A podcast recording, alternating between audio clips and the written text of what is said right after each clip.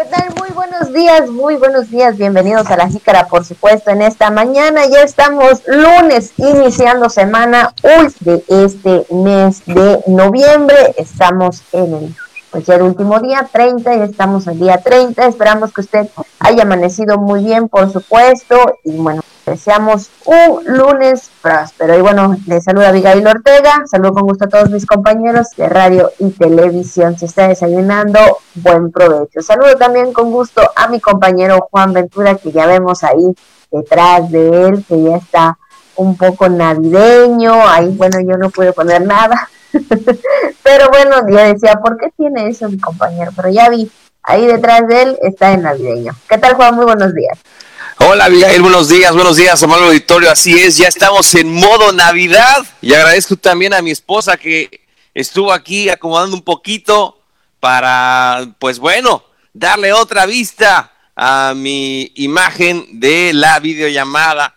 Eh, esta y todas las, de las mañanas, ahí estamos acomodando un poquito y bueno, para que se vean los stickers de Santa Claus en este día en el muñeco de nieve. Porque ya vi ahí el auditorio, o sea, lunes 30 efectivamente ya terminó eh, el mes de noviembre y ya estamos en modo Navidad, así que ya por lo menos de lo que va eh, de estos días, ya mucha gente ya se preparó, inclusive algunos escuché que ya pusieron el, el árbol desde muchísimo antes, pero bueno, como sea, pero queremos sentir ese espíritu navideño, ¿verdad? Que es lo que debe de prevalecer eh, en estas épocas, principalmente eso. Y si no podemos, eh, y, más bien lo que debemos hacer es cuidar a, nuestros seres queridos.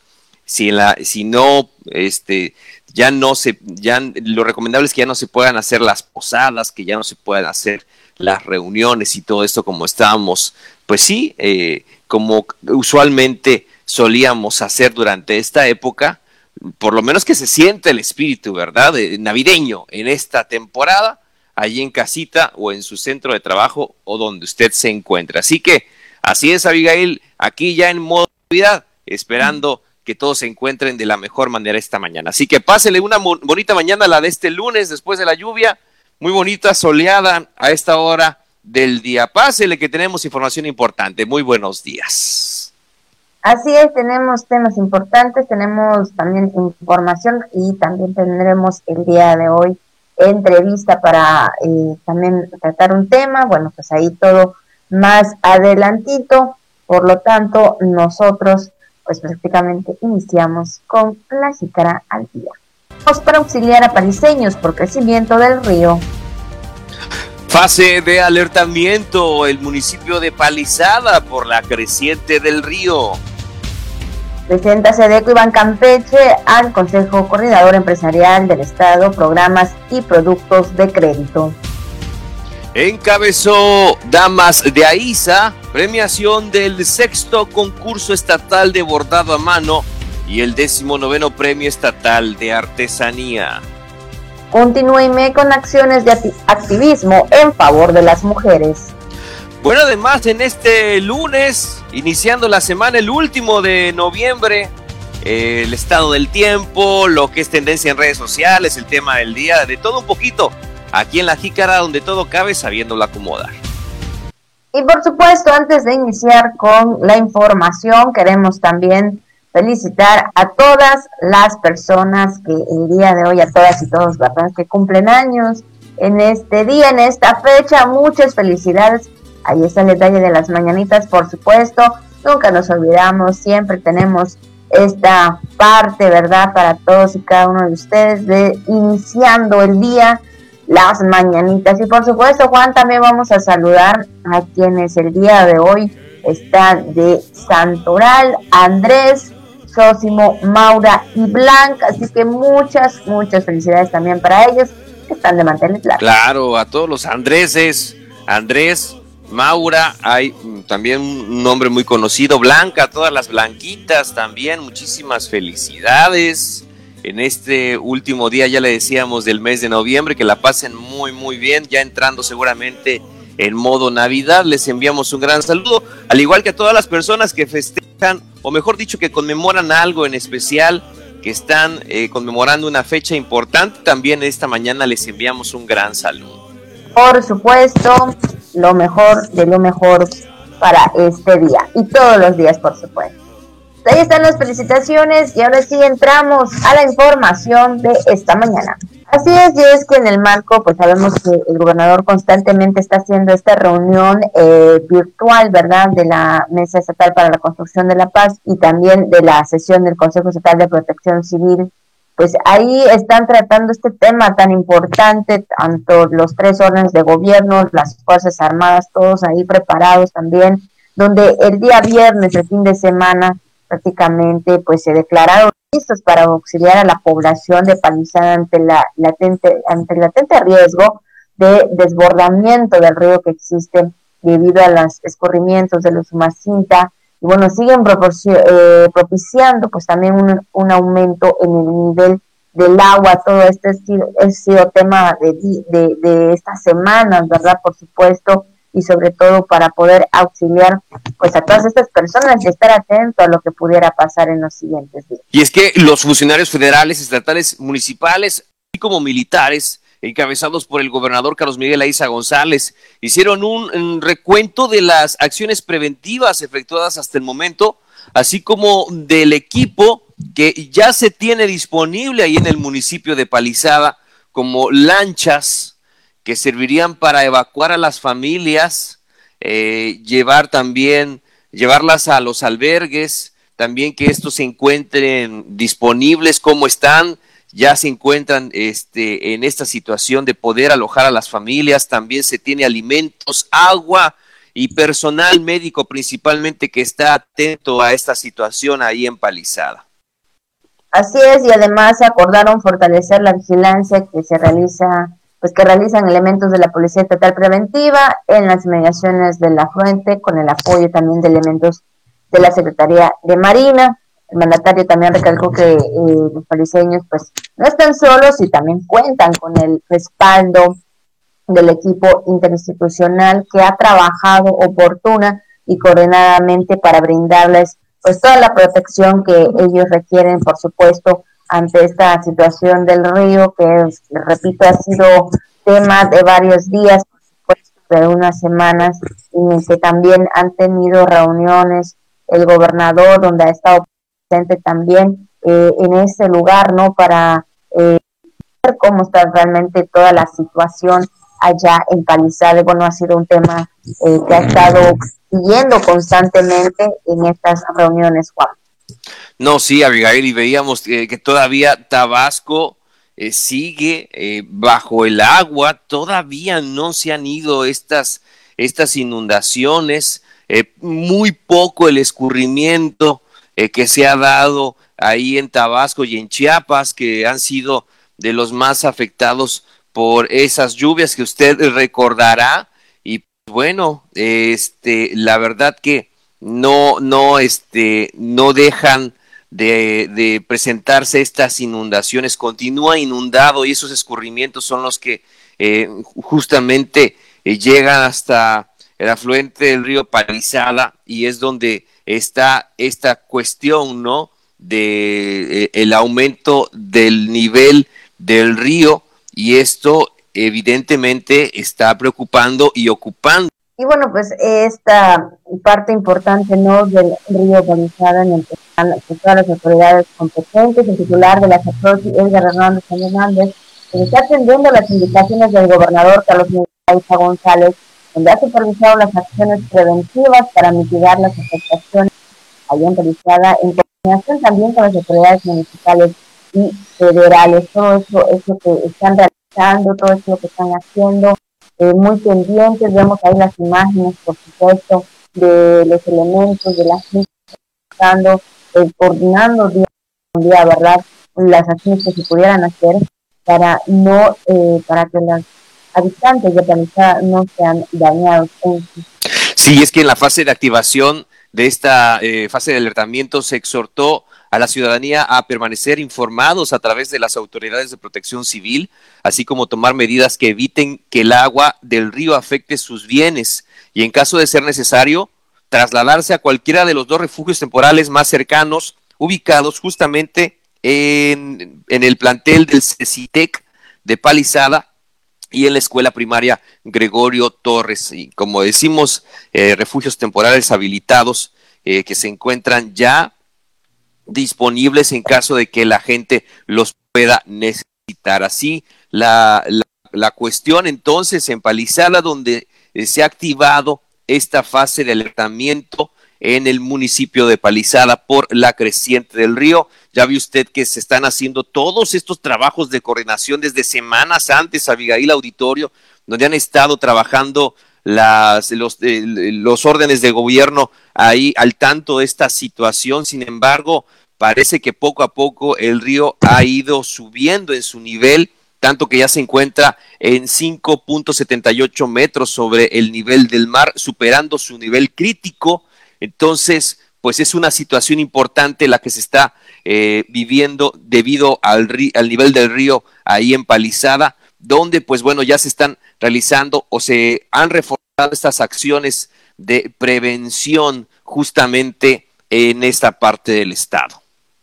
Se están trabajando constantemente, las autoridades están trabajando muy puntual con toda esta situación y bueno, esperamos, ¿verdad?, que ya más adelante que pues todo esto pase de alguna forma, ¿verdad? Para que también pues los habitantes estén más tranquilos, porque sabemos que toda esta situación, pues ahí existe, pues sí, por, por una parte, ¿verdad? Ahí la, eh, así que el miedo, ¿no? De, cómo pueda pasar todo esto de, de, de lo que es el río, pero bueno, esperamos, ¿verdad? Pues ahí constantemente las autoridades, pues ahí muy pendientes y bueno, este punto también donde exhortan a la ciudadanía a permanecer informados a través de las autoridades de protección civil. Así que bueno, pues ahí está la información en cuanto a Palizada, en cuanto a lo que es el río. Bueno, Juan, también vamos a otro tema, otro tema también muy importante, sobre todo, ¿verdad? Cuando se trata también de premiar a esta, esta parte del arte, donde la premiación a los ganadores del sexto concurso estatal de bordado a mano y el decimonoveno premio estatal de artesanía cultura maya, reconoce el esfuerzo y el talento de la gran comunidad artesanal campechana. Todas son de extraordinaria calidad y belleza, pero también junto, eh, juntos conforman un invaluable legado forjado de generación en generación. Y bueno, pues ahí eh, esto lo precisó la presidenta del patronato del DIF estatal, Victoria Isa, en la apoyos para impulsar la producción donde, sigue donde siguen entregando apoyos, por supuesto, para no dejar caer esta parte importante que es una cultura y, por supuesto, una parte en donde se representa Campeche. Sí, es que en la premiación de las diferentes categorías se lleva a cabo eh, ahí en la Casa de las Artesanías Tuculna, donde eh, la eh, presidenta del patronato DIF, la señora Lamas de Aiza, acompañada por Ricardo Campo Fernández, secretario de Desarrollo Económico, eh, y de la directora del INEFAC, María Angélica Guerrero Sacía, entregó insumos y materiales del programa Crece de la Secretaría de Desarrollo Social y Humano, que encabeza San Castro Bello, en apoyo de 293 artesanos de los municipios de Campeche, Carmen, Calquiní, Escárcega y Jopelchen. Así es, bueno, pues ahí en este eh, evento, también en la ceremonia, los asistentes recibieron pues esas felicitaciones también de manera virtual de la doctora Emma Llanes Río, directora general de Fondo Nacional para el Fomento de las Artesanías, reconociendo, ¿verdad?, la labor, el trabajo que realizan. Por supuesto, sabemos que no es nada fácil, hemos visto ahí eh, algunas, también hemos constatado, ¿verdad? Ahí, pues cómo la gente día con día se prepara, cómo es que hace todo esta, este arte principalmente, ¿verdad? Ahí en los municipios, el bordado a mano, es algo muy padre y bueno, pues que ahora que caracteriza a cada una de la gente en cuanto a la cultura. Así que bueno, pues ahí está la entrega de insumos y materiales del programa de Crece, también de la y por supuesto, y bueno, más que nada la premiación de estos concursos, de estos programas, Juan. No, sobre todo Abigail, en estos, en, estos tiempos de la pandemia, de la emergencia sanitaria, donde son importantísimos todos estos apoyos también para los artesanos, que ya lo has dicho tú, este, pues son nuestros artistas, eh, son eh, quienes también tienen en sus manos eh, literalmente la, la, la, cultura, la tradición, la identidad de, de, nuestra tierra y pues bueno, es importantísimo también brindarles todo el apoyo ante esta emergencia sanitaria como la que estamos viviendo. Pues entonces ahí, eh, justamente eh, donde se llevó a cabo eh, este sexto concurso estatal de bordado a mano, así como el premio estatal de la artesanía cultura maya, reconociendo el talento y de los artesanos de nuestro estado, así como los diferentes apoyos que también se entregaron por parte de la Secretaría de Desarrollo Social y Humano para los eh, artesanos, artesanas y artesanos de cinco municipios. Así es. Y bueno, pues ahora sí entramos también a otro tema muy importante y es que este también eh, comenta y eh, se da a conocer, por supuesto, de las dependencias haciendo un equipo con el sector empresarial y con el fin de impulsar la reactivación económica, la SEDECO y Bancampeche sostuvieron reunión virtual con socios y agremiados del Consejo Coordinador Empresarial para presentar los programas y productos de créditos que el gobernador Carlos Miguel Aiza González ha dispuesto durante la contingencia sanitaria para beneficios de los micros y pequeñas empresas, por supuesto, ahí haciendo pues siempre estas reuniones eh, buscando también las estrategias para que todas estas empresas, esas eh, pequeñas empresas puedan seguir a pesar de la contingencia, a pesar de, sí, de la situación que todos estamos viviendo. Ahí las autoridades y los organismos más que nada correspondientes siempre están muy atentos y también realizando programas y estrategias que puedan ayudar a los microempresarios.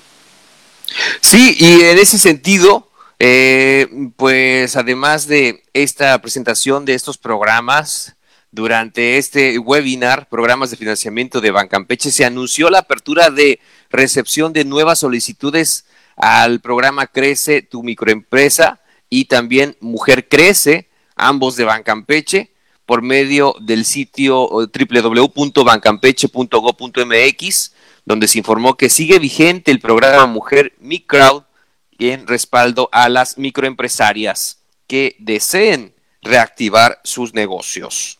Así es, ahí está, bueno, pues presentando también estos programas, donde también pues sigue vigente el programa de Mujer Micro en respaldo a las microempresas, por supuesto, por supuesto, y bueno, pues todo lo que hace la SEDEC y cada una de las dependencias que han entregado apoyos a todos estos eh, microempresarios, tanto para en general como también para apoyo en mujeres. Bueno, pues ahí está la, eh, las reuniones de manera virtual con la SEDECO, Pan Campeche y el Consejo Coordinador Empresarial. Y ahora sí, Juan, entramos a lo que es también el tema de salud, donde el día de ayer en la Secretaría del Estado informó que en Campeche se reportan 14 casos positivos a COVID-19 y se registra tres defunciones. Esto en la actualización de ayer domingo 29 de noviembre, en las últimas 24 horas. Esto es el resultado de las, eh, ahora sí que de, los, de las muestras que se han procesado. Sí, es la información eh, más reciente, Abigail, donde con estos resultados se acumulan 6.709 casos confirmados y 84 sospechosos actualmente, es decir, 84 personas están esperando resultados. Es importante decir que se reportan 45 casos activos en el estado. Hay 888 personas que han perdido la vida a causa de este virus y el 86% del total de las personas que pues se han enfermado, el 86% de los casos pues han tenido una buena recuperación, se han recuperado de eh, COVID-19, donde Campeche continúa en semáforo verde y pues sí, se pide por parte de las autoridades, principalmente de salud, que se mantenga ese escenario de bajo riesgo, es decir, que sigamos en el color verde del semáforo epidemiológico y es tarea y responsabilidad de todos nosotros, como sabemos, seguir aplicando pues estas medidas eh, sanitarias como hasta la fecha. Por supuesto, ahí están las recomendaciones, ahí están eh, la actualización de todo, de cada uno de, así que de cada día, ¿verdad?, de la Secretaría de Salud. Y bueno, pues ya lo sabe, estar muy atento a los cuidados que debemos tener cada día, todos los días, ahora sí que los 365 días. Bueno, aquí iniciamos un poquito más eh, pues después del inicio del año, pero bueno, hay que estar cuidándonos eh, todos los días. Así que bueno, pues ahí está la información y ahora pues Juan, vamos a entrar al tema de esta mañana. De hoy. Y bueno, pues hoy vamos a iniciar bueno, también con este tema y siguiendo con más información. Hoy es el Día Internacional de la Seguridad de la Información. Recuerda que nosotros siempre tenemos que tener ahí la información muy importante de todos nosotros, ¿verdad? Debe ser eh, respetada, por supuesto, eh, y el día de hoy, 30 de noviembre, se conmemora o se celebra el Día Internacional de la Seguridad de la Información y es algo que pues sabemos que a veces están expuestos toda nuestra información a través de las redes sociales, a través del Internet, y debemos de tener muchísimo cuidado con todo ello, no hay que hacer uso irresponsable en las plataformas. Sí, por supuesto, y sobre todo ahora, Abigail, ¿no? Auditorio, que pues la cuestión informática, eh, pues hay más usuarios cada vez de estos servicios, ya sea, eh, imagínense, por la pandemia, que se ha acelerado el, uso de la tecnología, tanto para que sean confiables esta información, ¿no? Que, que se comparte en el mundo, este, tanto por estas charlas que pueden ser privadas, también por el aspecto de las operaciones financieras, en fin, de archivos. Eh, todo esto es importante protegerlo, ¿no? Y de ahí el tema, de cada vez que tenga mayor importancia, y es que justamente eh, como consecuencia del primer eh, malware de propagación en la red que se registró en el mundo, como hemos, como le estamos platicando, conocido como el gusano de Morris, Imagínense que llegó a afectar el 10% de estas máquinas del Internet de entonces, ARPANET, no era Internet todavía, era esta famosa red que comenzó uh, como un proyecto de inteligencia militar y que ya debido a su uso se fue extendiendo cada vez más. Entonces, pues imagínense que llegó a afectar al 10%. Claro que no, no era lo mismo, ¿no? O sea, no, no era la, la misma dimensión de, del, del, total de computadoras que hay hoy en día, ¿no? Pues imagínate, del 88, de 1988 al 2020, casi ya 2021, pues imagínese cuántas computadoras, o mejor dicho, cuántos dispositivos electrónicos que tienen acceso a Internet hay en el mundo. Millones, son muchísimos. Entonces, pues de ahí, de reforzar y de atender los temas de ciberseguridad. Así es, ya que la mayoría de la información eh, sensible de las empresas se encuentran en Internet, eh, específicamente en las diferentes nubes. Los trabajadores son pues también ahí los primeros responsables de asegurar pues todos los datos que se den a conocer y no compartirlos en ningún otro medio que pueda poner en riesgo la información y la seguridad de todos nosotros. Así que Recuerden que eh, hay que tener mucho cuidado al dar nuestros datos, hay que tener mucho cuidado a quién se los damos también, eh, muchas cosas, ¿no? Porque como bien dices, cuando es lo mismo de hace unos cuantos años a la actualidad, porque del, vamos a decir, creo que del 2010 para 2020, o sea, unos 10 años, creo las cosas han cambiado muchísimo todavía, porque en el 2000 como que, pues más o menos por ahí estaba empezando todo esto de la tecnología, y creo que del 2010 para el 2020 creo que las cosas han dado un giro, pero pues ahora sí que muy muy diferente, ¿no? A todo lo que, era antes, ¿no? Antes del, del 2000, entonces creo que es importante tener mucho, este, como dicen, mucho ojo, ¿no?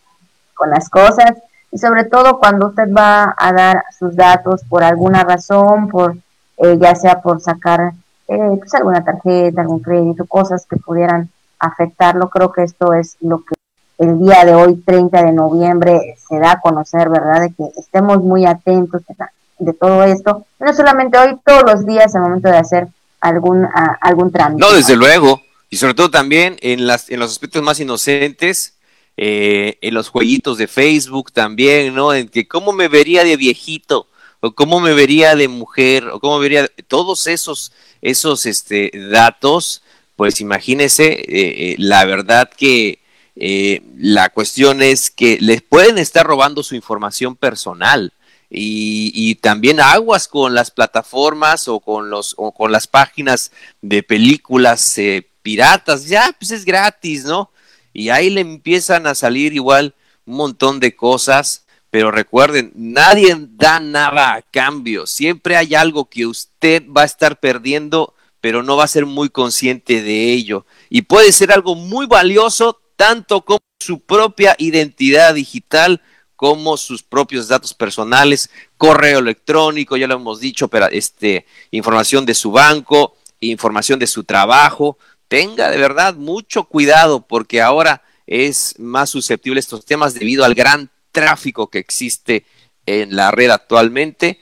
Entonces es importante el tema internacional de la seguridad de la información, sobre todo también hablando de temas militares, ¿no? Que son estratégicos, todo esto que hay que reforzar. Evidentemente tienen una capacidad o, eh, de, de, este de seguridad muy grande, pero a pesar, de eso hay empresas, como sabemos, que han sido vulneradas eh, por ataques de hackers, de crackers en el mundo que han hecho de las suyas con esta cuestión de la informática.